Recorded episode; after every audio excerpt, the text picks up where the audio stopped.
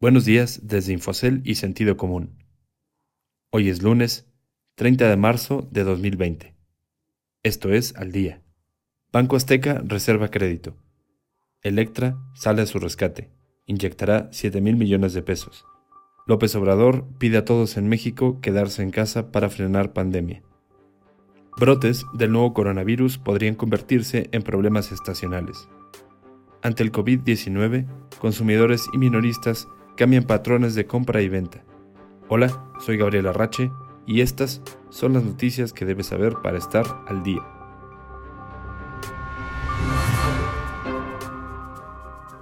Banco Azteca, el brazo financiero de Grupo Electra, la empresa dueña de las tiendas especializadas en enseres domésticos y muebles, y del prestamista de corto plazo estadounidense Advance America, anunció que tuvo que echar mano de sus reservas de capital para proteger sus finanzas luego de que un cliente en Estados Unidos pidió protección contra sus acreedores.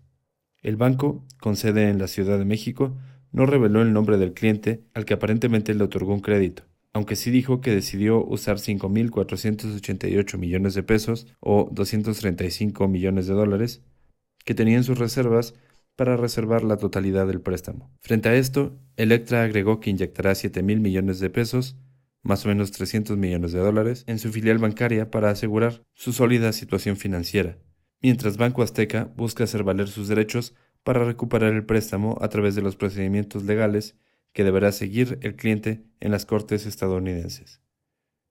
Con esa inyección de capital, Banco Azteca muy probablemente recupere el índice de capitalización que tenía hasta antes de usar parte de sus reservas para protegerse frente a un impacto del crédito otorgado al cliente estadounidense el presidente Andrés Manuel López Obrador, ratificando el tono de preocupación que comenzó a emitir desde el lunes pasado, pidió con mayor énfasis a todos los mexicanos a no salir de casa para poder frenar la propagación del nuevo coronavirus COVID-19. Si bien desde el lunes pasado había dejado ya atrás las actitudes laxas en materia de reuniones y saludos de mano, que le valieron múltiples críticas, el mandatario mandó ya el mensaje inequívoco de que los mexicanos deben ya resguardarse para no solo protegerse del nuevo padecimiento, sino también para evitar una mayor tasa de transmisión del mismo. La duda de muchos es si el llamado del presidente llega a tiempo o no. Hasta hace unos días el presidente se había mostrado reacio a pedir que la población iniciara un resguardo voluntario por la preocupación, para unos válida y para otros no, de que de hacerlo pudiese tener un costo económico más alto que el beneficio sanitario que se buscaba con esta acción.